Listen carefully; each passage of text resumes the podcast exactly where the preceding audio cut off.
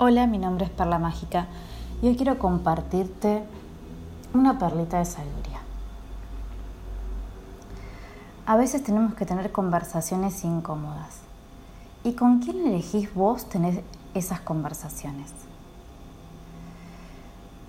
Yo uso mucho el espejo, pero también uso mucho a una persona que es mi compañero de vida y la verdad que él me devuelve un montón de cosas yo creo que la pareja es tu mejor amigo, es tu mejor aliado.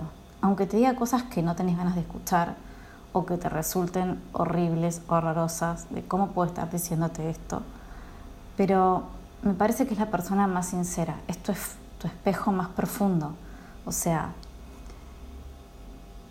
y también en esos momentos me alivia y hasta me olvido del problema. Yo a veces cuando lo lanzo y lo digo y lo expreso, él también se olvida de mi problema, les aviso. Este, y la verdad que ese juego en la pareja es bastante positivo, siempre y cuando nosotros nos permitimos abrirnos y a comentar, bueno, tengo esta, esta conversación. Hay conversaciones que no, obviamente, o sea, uno es adulto y elige, pero, o decide más que nada, ¿no?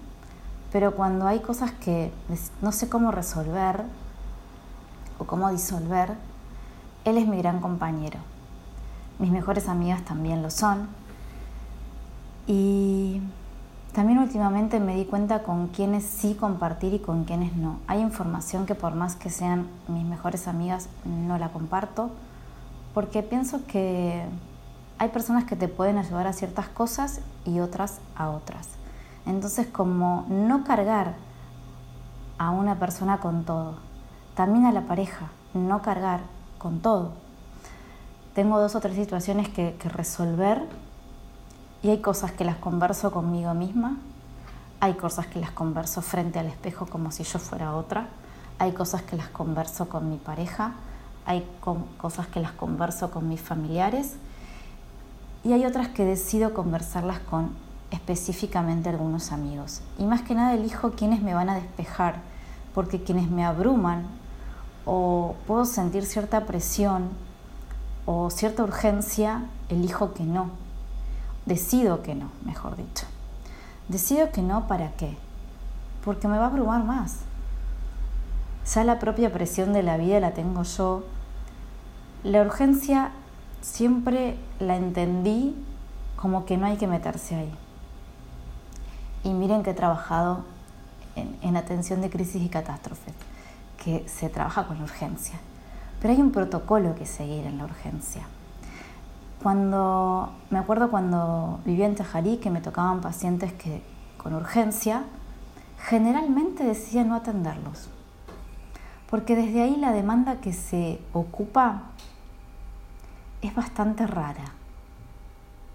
A veces uno puede tener disponibilidad de tiempo y, che, justo hoy puedo y hoy se me desocupó y te pongo a vos, justo canceló tal paciente y ubico a ese paciente, pero nunca desde la urgencia.